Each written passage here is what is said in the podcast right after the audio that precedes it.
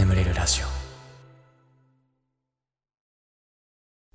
褒めてほしいのコーナー。こんなに頑張ってるのに誰も褒めてくれないなとか、まあ、褒めてほしいけど人に言うほどでもないかなとか、まあ、そんな出来事を送ってください。僕が最大限あなたのことを褒めさせていただきます。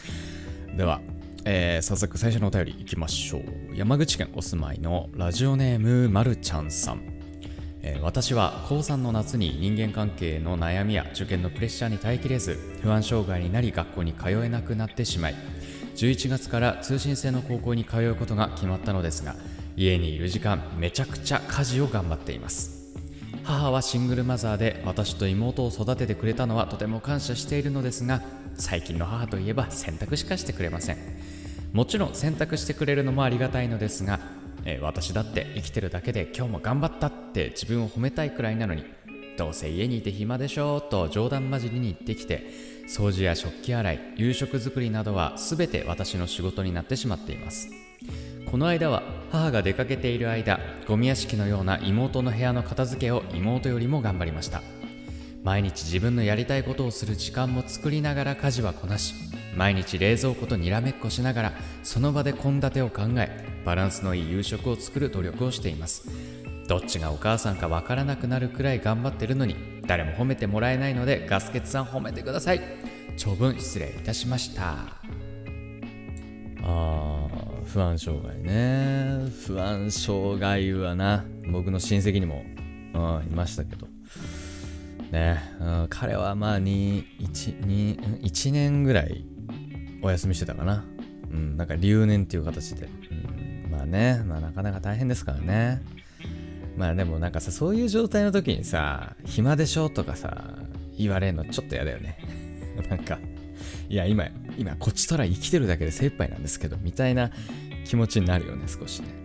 意外と周り理解し、そういうとこ理解してくれなかったりはするよね。まあでもあのー、なんか、それこそさ、あのー、もうなんか彼氏ができて、まあ男まあ、僕じゃ今これから男側の目線で話しますけどなんかその彼女ができたとしてでなんかすごい家事とかをさすごいテキパキやってくれる人だったりするとするじゃん。でうわなんかほんとすごい家事できるよね。なんかご飯もすごい毎日毎回なんかいろんなレパートリーあるしすごいねって言った時にさその彼女がさ「いや実はうちシングルマザーでで私ちょっとあの学校に通えないような時期があってもその時自分がお母さんみたいな感じでさその時に結構いろいろ覚えたんだよねみたいな。そしたらもう男側としたらもうあ結婚したいなって なるよね。あー。ってうんまあなんかそれぐらいなんかあまり周りのね誰もやってないようなそうい貴重な体験をされてるしめちゃめちゃ頑張ってますねうんいやすごいなもう僕は家事ね、めっちゃ嫌いなんでね すごいなって思います。はい。ありがとうございます。では次のお便り行きましょう。滋賀県お住まいの超高校級のかなさん。えー、ガスケツさんのラジオを聴きながら日々英単語を覚えています。中学までは英語が得意で偏差値も高かったと自負していますが高校入学以降落ちこぼれてしまいました。少しでも英語が理解できるように英単語の暗記から始めることにしました。やる気が途切れないようにガスケツさんの声を聞きながら勉強すると平日に30単語ずつ祝日1日だけで約150単語を覚えれました。この調子で単語数を増やしつつ忘れないように頑張ります。いつも素敵な声が聞けて嬉しいです。これからも頑張ってください。暗記ね暗記は大変よ 暗記はもうねもう年取ってくるとね、なんか全然できなくなるんだよね。不思議なことに。うん。でさ、なんかさ、昔はさ、ポケモンの名前とかももうすぐ覚えられたわけでさ。うん、ポケットモンスター、ルビーサファイアとかのさ、ポケモンも全部覚えて、もうすぐ覚えられた。もうただやってる、ポケモンやるだけで全部のポケモン覚えられたのに、もう今ポケモンやってもポケモンの名前覚えらんないもん。なんだっけこのポケモンの名前みたいな。全部そんな感じ。で、それ、そうなってくるんだよね。だからね、1日150単語な、なかなか難しいよ。うん、もう150もうずっと続けてたらもうねおばあちゃんになる頃にはきっと世の中のあの言語大体分かってるみたいなね状況になるんじゃないですかね。うんいやなかなかすごいと思います。はい。ねこれからもね頑張ってね。うん。では次のお便りいきましょう、えー、名古屋県。ん？名古屋県？名古屋市？ん？愛知県名古屋市？ん？ちょっと待って。うん？あ、愛、愛知県？名古屋市だよね。名古屋県ないよね。なん、いや、これほんと。ラジオネーム。魔術師手術中で言いづらいよ。ペンネームも。魔術師手術中。ああ、言いづらい。えー、夏から新聞配達を始めました。朝3時に家を出て5時に帰宅を週5から6でする生活。大学がオンライン授業なのでなんとかなりましたが秋からは対面授業。5時に帰宅し一旦仮眠。その後7時に起きて大学へ。授業後帰宅し30分仮眠。その後掛け持ちのバイトへ。なんていう日が稀に発生してしまい毎日ヘトヘトになりながらも頑張って働いています。お金を稼ぐのって本当に大変ですね。こんな私を褒めてください。朝3時いや、それ夜よ、それ。朝3時じゃないね、それ。夜3時だね。なんなら俺まだ寝てないからね、3時って。うわ、すごいなで、2時間働いて帰宅するんだ。いや、そっから 授業からの掛け持ちのバイト行くって。え？ー、そんなにお金が欲しいんですか？なんかあんのか？なんか理由あんのかな？いやでもすげえな。これは、あの、凡人にはなかなかできないと思いますよ。魔術師手術中さんしかできないっすよ。ほんと言いづらいな、名前。うん、いや、まあね、お金稼ぐのはまあ確かに大変ですよね。うん、まあそれはすごく感じます。うんねでもあれだから無理しないでね、本当に。うん、さすがに大変すぎると思う、それは 普通のサラリーマンより大変な生活確実に送ってると思うんでね。本当あんま無理しないでくださいね、本当に。はい、ということで次行きましょう。石川県お住まいのラジオネーム、柏餅さん。自分は今年大学に入った大学1年生です。ですが、今の環境下ゆえにオンラインなどが多く、課題がとても多いです。課題を期限ギリギリまで頑張り旧大点のような内容のものを提出している毎日です。課題をやるのは当たり前というのも分かってはいるのですがやはりそれでも誰かに褒めてほしいのです。ガスケツさんできればこんなギリギリな大学生活をしている自分を褒めていただけませんか？よろしくお願いします。課題課題打って進まないよね。大学の課題は進まなかったな。なんなら俺は本当にめんどくさかったら、いやもういいや、もうこの授業落としてもいいや、みたいな 感じだった うん。で、しかもさ、ね、今の大学生はさ、こう人と会うこともないわけじゃない。ね、人と会ってたらさ、なんかその友達とかとさ、この課題どうするみたいな。ああ、これこういう風な感じでやるといいらしいよ、みたいな、こう情報交換もできたけど、今はできないんだもんね。いや、だからね、今の大学生ほんと偉いと思いますよ。本当に。うーん、オンライン授業なんてやる気出ないでしょ。もうだって僕オンラインじゃなくてもやる気出なかったもん、学校の課題なんて。うん、いやだからね、本当に偉いと思います。だからもうなんか、ちゃんとオンラインの授業とか、ちゃんと受けてるのが偉い。そこが偉い。うん、もうその時点でもう、まあ多分僕はそのオンラインの授業なんて多分聞かずに寝寝ちゃうしね、絶対。うんいや、よう頑張ってますよ。はい。では、ちょっと最後のお便りですかね。えー、茨城県お住まい、ラジオネームパンさん。えー、職場で手を抜いていたり、責任感のない人を見るといちいち気になってしまいます。そんなこと気にせず気楽にいればいいのにとは思うのですが、これは逆に私が頑張り屋さんなんだ的な感じに無理にでもいいので褒めてください。かな頑張り屋さんめ。ね。ああまあな気になっちゃうんだな。まあ多分ね僕と多分逆逆の逆タイプな気がでもするな。多分ファンさんは。僕は逆にすげえ完璧にしてる人見るともうちょっと手抜けばいいのになーってなっちゃう。だから多分僕気になられちゃうタイプの人なんですけどだからねただねやっぱそのパンさんみたいな人羨ましい。僕からするとやっぱそのちゃんとやろうっていうその、まあ、真面目なところがね本当に羨ましいなと思います。うん。いやでもねでもこういうねパンさんみたいな真面目な人がいるから世の中回ってるんだと思う。俺みたいな人ばっかりいたら多分日本終わってる。うん。まあいろんな人がいるからねまあでもなんかねあのネットの記事で見たんだけどあのアリ？アリさん。虫のねアリさんの働きアリって絶対に怠け者がいるんだって。ただそのアリさんたちはそれをもう見逃してるんだって。もうそれをもう全然いいよっていう許容してるんだって。であのその働きアリの働いてる人たちをこう取り除いていくともともと怠け者だった人たちがちゃんと働き始めるんだって。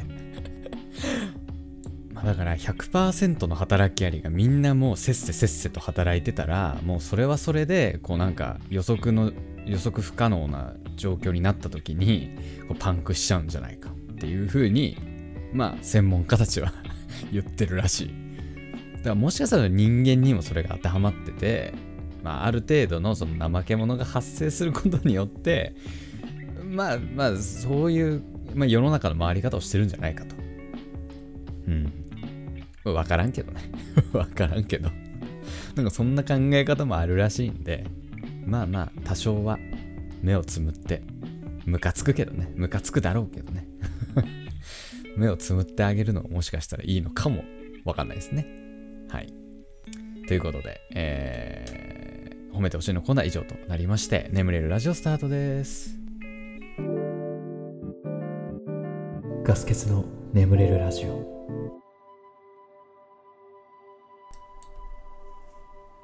眠れない皆さんこんばんは。そしておやすみなさい。おやすみ前エンターテインメントガス欠です。このラジオはよく眠くなると言われる僕の声とヒーリング音楽を一緒に聴いていただき、気持ちよく寝落ちしていただこう。そんなコンセプトでお送りしております。今日も聴いていただきありがとうございます。このラジオで眠れた方はぜひ明日もこのラジオで寝落ちしてみてください。はいね、えー、ガスケツはね、最近、ま、あのサイバーパンク2077というゲームを購入しまして、あまあ、2020年最大の話題作ですね。まあ、ゲーマーの皆さんならご存知でしょうけども、あのポーランドのねゲーム会社が、えー、開発してる、まあ、ウィッチャー3とかね、まあ、まあ、ゲームやる人なら知ってるはず。ウィッチャー3っていうゲームがあるんですけど、まあ、そそのその会社。その会社のゲーム。ウィッチャー3は超話題でしたからね。当時ね。僕あんまやってないですけど。序盤しかやってないままですけど。えー、サイバーパンク2077を買いまして。うん。まあ、やってるんですけど、まあ、とんでもないゲームですね。あすごい。まだ4時間ぐらいしかやってないけど、まあ、凄さは十分伝わってくる。もっと本当はやりたいんだけど、ね、ちょっとなかなか時間がなくて、あまりちゃんとはできてないんですけど。うん、いや、やっぱね、びっくりしたのはね、僕あのパソコン版買ったんですよ。で、プレイステーション版もあるんですけど、プレイステーション版はちょっと動作が安定しないのと、あの、規制がちょっと割とかかってるんですよ。うん。まあ、だからちょっとその成人向けの表現が抑えられてるんですよね。まあでも僕はあのパソコン版を買ったのでそういう規制は何もない。その成人向けの表現もそのままみたいなバージョンなんですけどもうねもう最初からかなりね衝撃的であのキャラクリエイトって言ってあの自分のキャラクターを作れるんですよ。いろんな顔を変えたり目目の大きさを変えるとか髪型変えるとか。うん、いろいろできるんですよ。背の高さを変えるとか、なんかいろいろできるんですけど、で、まあ僕はね、あのー、やっぱ男性主人公にして、うん、ゴリゴリの黒人で始めたんですけど、うん、でね、あのー、そのキャラクリエイトの画面って、そのキャラクターの姿が映るんですけども、全裸なんですよ。で、もうね、もうあそこ丸出しなんですよ。わ、す、もうす、す、わ、あ、丸出しだと思って。しかも、その大きさ変えれるんですよ。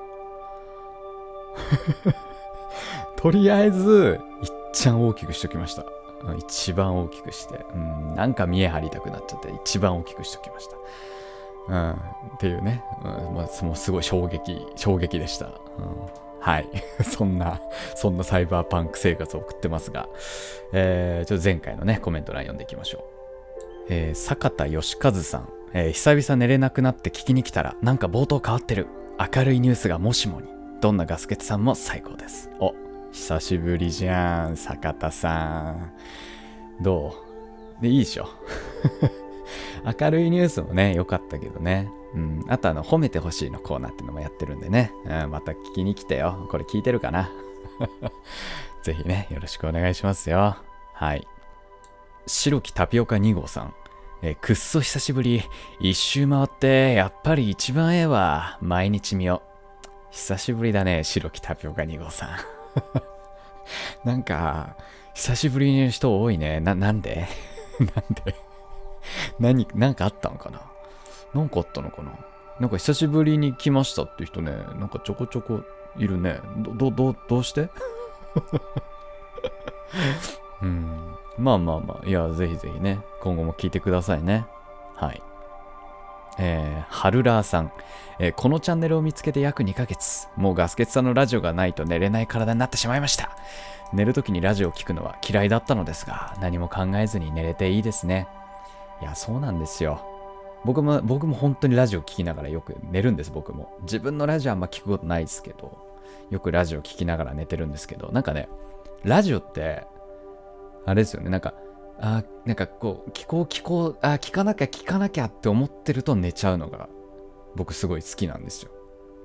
なんかあの、寝なきゃ寝なきゃって思ってると逆に寝れないんですけど、起きなきゃ起きなきゃ、聞きたい聞きたいって思ってると、寝てるんですよね。不思議だよね、なんか人間の体ってね。うん、天の弱だな、なんてね、思いますけど。はい。コメントありがとうございました。その他にも、えー、パンさん、えー、島袋さん、えー、YN さん、しんすけさん、坂道46さん、ミセス羊さん、えー、ユキセイレーンさんかな、えー、トットコダレ太郎さん、トリニダードトバコさん、リナさん、えー、野原さん、えー、マルカノンさん、ドルプーくんね、えー、岩佐ももさん、うゆすけさん、はなさん、えー、なーちゃんさん、えー、SNKN オフィシャルさん、えー、ひでさん、コメントありがとうございました。はい、えー、番組ではあなたのお便りお待ちしております。えー、お便りはですね、概要欄の方に、えー、フォームを、メールフォームの方貼ってますので、そちらから送ってください。うん、で、応募してるコーナーに関してはね、そのフォームの中に、えー、書いてますので、えー、そちらの方をご覧ください。はい。えー、ということで、えー、しばらくですね、ヒーリング音楽の方をお聴きください。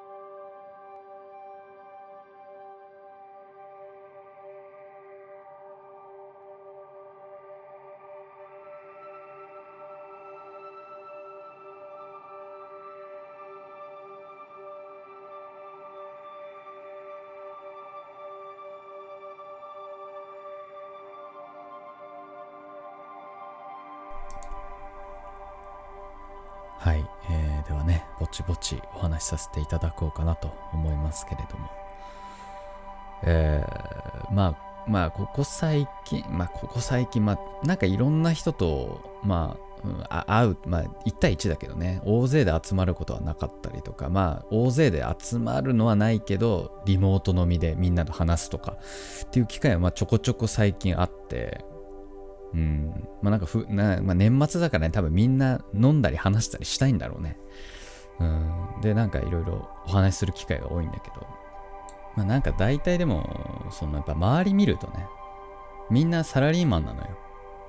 まあ僕あの、ね、普通の私立文系の法学部を出てるので、周りはみんなちゃんとね ちゃんとした企業でちゃんと働いてるのよ。割と。うん。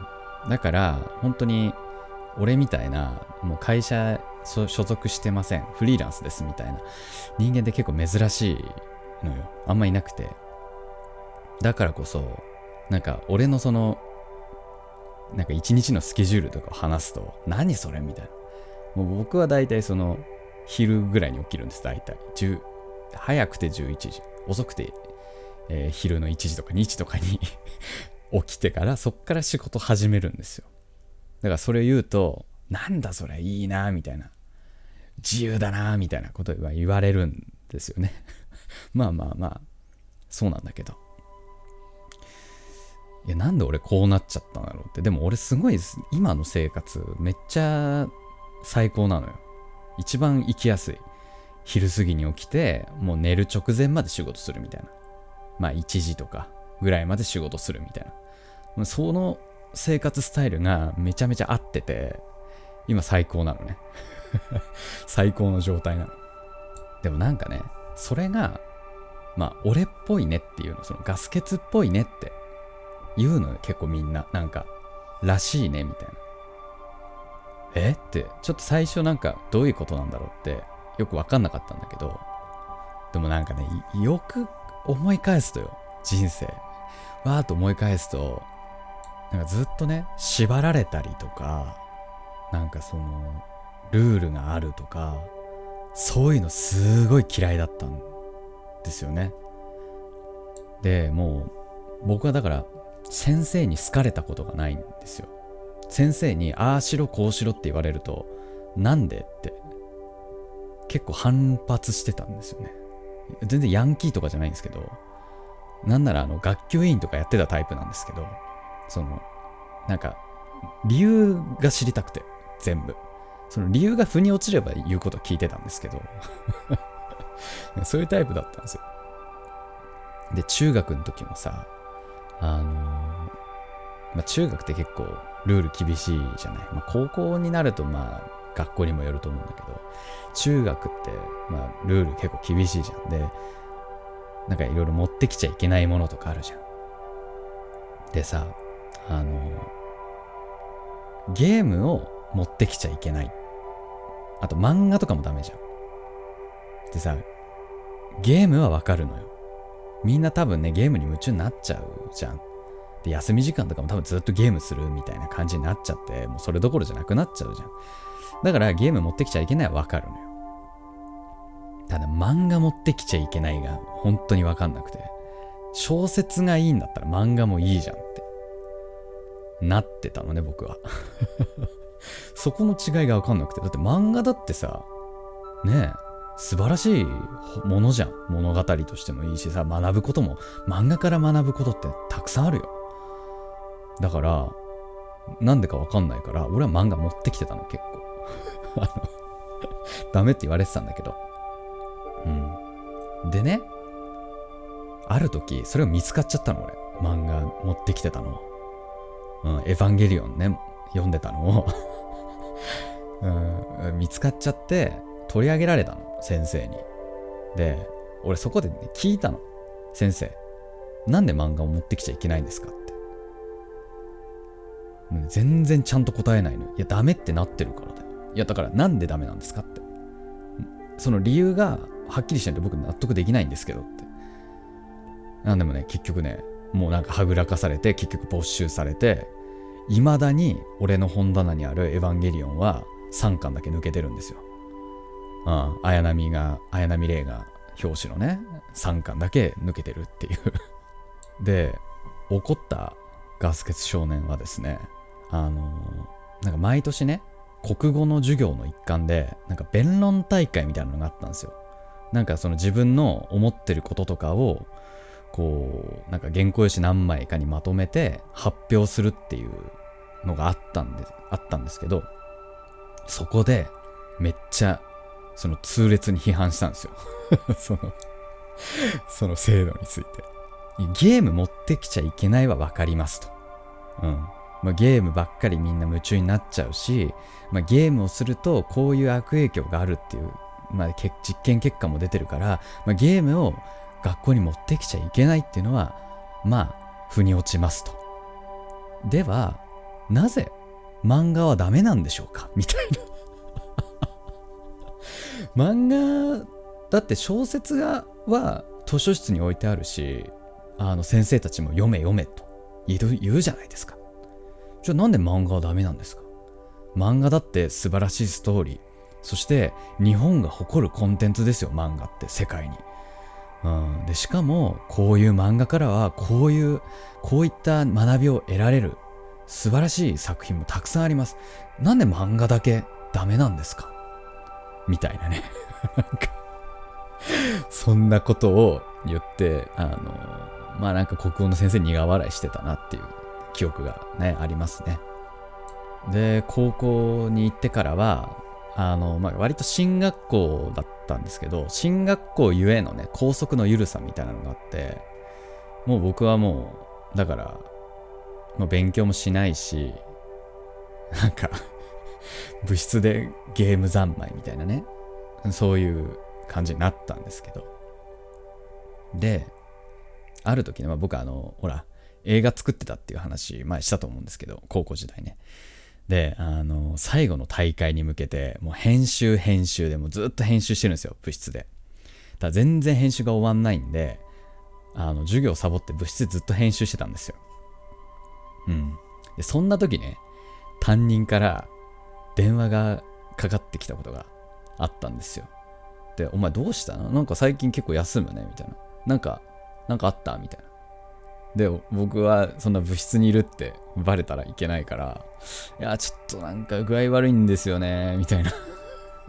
なんか、それでそれでこう、なんとかね、やり過ごそうとしたんだけど、そんな時に学校のチャイムが鳴ったんですよ 電話越しに学校のチャイムが鳴って、先生が、お前学校にいんだろ、っつって。どこにいんだ？部室かっつって。で、めっちゃ怒られて、でもその時はさすがに反省しましたね。ああ、やっべえ、つって。これ顧問に言われたり、親に言われたら終わりだっつったけど、まあ、自由がゆえに、まあ、言われずに済みました。すごいよね。高校でさ あの、親に言わないっていうのも、なんかまあ、すごい高校だったなってね。今、今更思うよね。うん、なんか、うん、ただまあ高校時代は本当に自由だったから、なんかもう何してもね、先生は怒んなかった。うん、俺はもう本当かなり好き勝手やってたけど。うん、っていうさ、なんか本当に、やっぱり昔からなんかその、ルール慣習みたいなのが嫌いだったから、こう、それが今にもつながってるのかな、なんていう思いますね。うん、僕はだからずっと、ちょっとこう自分の好き勝手やるのが一番合ってんのかなっていう、うん、そんな、そんなことをね、最近思いましたというお話でございました。ではちょっと普通歌いきましょうか。大阪府お住まいのラジオネームみつきさん、えー、ガスケツさんこんばんは。いつも就寝時やふとした瞬間泣きそうになった時にガスケツさんの声とトークに心を癒してもらっています。突然なのですが少し前から、えー、もしかして私は ADHD なのではと考えるようになりました。というのも私は幼い頃から集中力が切れやすく、えー、大学生になった今でも興味のない授業や会話ではぼーっとしてしまったり新しく覚えないといけないことができると他の覚えておかなければいけないことを忘れれてしまったり大学に行く時や友達と遊ぶ時などは家を出る時間に間に合うよう前日から準備をしているにもかかわらず家を出る直前になってああれもやらなきゃこれも持ってかなきゃとバタバタしてしまい結局時間ギリギリに到着するもしくは遅刻してしまうといったことがほぼ毎日あるからです。こんな自分が嫌で思わず泣いてしまうこともあるため一度メンタルクリニックに行って話だけでも聞いてもらおうかなと考えているのですが、えかっこ忘れ物はただの自分の不注意で授業中にぼーっとするのはやる気が足りないだけかもと思い未だに行けずにいます。そこで失礼を承知の上でガスケツさんに質問なのですがガスケツさんが病院に行こうと思ったきっかけを教えていただきたいです。長々と送ってしまい申し訳ありませんがよろしくお願いいたします。はい。これはね僕はね困ってたからです。困ったから行きました。うん。まああのまあ詳しく説明すると僕はあのえっとねまあもともとその兆候はあったんですよ。であの本当に興味のないバイトとかっていうのが本当に仕事を覚えらんなくてまあ僕はその居酒屋のバイトをしてた時に本当に仕事が覚えらんないしそのいろんな指示が来ると全然動けなくなっちゃうみたいな。で本当仕事できなくてめっちゃ店長にいじめられてたんですよ。めちゃめちゃしんどくて、まあ、すぐ辞めたんですけどねそこは。しんどすもう嫌すぎて。っていうことがあったりとかしてなんかちょっと自分なんか変だなって思ってたんですよね。もともと忘れ物とかも結構多いし。なんかなんかちょっと人と違うなみたいな。まあ思ってて。で、えー、まあ新卒でゲームの会社に入ったんですね僕は。ゲームプランナーっていう、まあ、企画職。ゲームのレベルをこうデザインしたりとかうん、なんかこういうイベントを打ちましょうかとか、まあなんかそういうのをする仕事をしてたんですけど、えー、僕はゲームが好きだからゲームの会社に入ったんですけど、あの、スマホ、スマートフォンのゲームってあんまやってなかったんですよね。まあやってたのはあったんですけど、あんまりやってなくて、で、まあ、あんまやってなかったけど、さすがにスマホゲームの会社に入ったら、興味を持つようになるし、やるようになるだろうなって思ってたんですよ。自分で。なんですけど、あの、まあ、スマホのゲーム全然ハマれなくて、全然面白いなと思えなくて、あんまハマれなくて、で、上司とかにも結構怒られてたんですよ。え、やりなって。さすがに、このゲームの面白い部分とかを自分で理解しないといけないよっていう風にすごい言われてて確かにその通りだなと思ってあの休日ちょっと起動したりとかするんですけどなんか興味のないものに対しての熱量が全く注げなくて自分がで全然できないんですよやらなきゃっていうその焦燥感はありつつも全然できなくてやばいなと思ってで、そんな時に ADHD とはみたいな、なんかそんな記事を見て、ああっ、つって、なるほどっ、つって。で、もう本当にだからそういうところとかで結構困ってたんで、一回受けに行こうと。で、なんかお薬とかも出るから、まあそれが出たら、まあ少しはこう生きやすくなるかなと思って、藁にもすがる思いで行きました。まあそしたら、まあ案の定、まあ僕結構ね、ギリギリ、ギリギリ ADHD。あの、普通の人と ADHD の境目の ADHD よりみたいな。ギリギリ ADHD みたいな 感じでしたね。うん。まあまあでも、まあなんか気になってたりとか、本当に困ってるんだったら全然行くべきだとは思います。はい。そんな感じでしょうか。はい。お便りありがとうございました。ということで、えー、眠れラジオこれぐらいにしておきましょう。えー、これでも眠れないよという方に関しましては、概要欄の方にシャッフル睡眠法の動画というものを貼っておきます。こちら300万回再生ぐらいされそうな動画でして、えー、かつね、えー、各著名人も話題にしている、そんな動画でございます。ぜひ聞いていってください。はい。ということで、えー、今まで聞いていただきありがとうございました。お相手はガスケツでございました。おやすみ。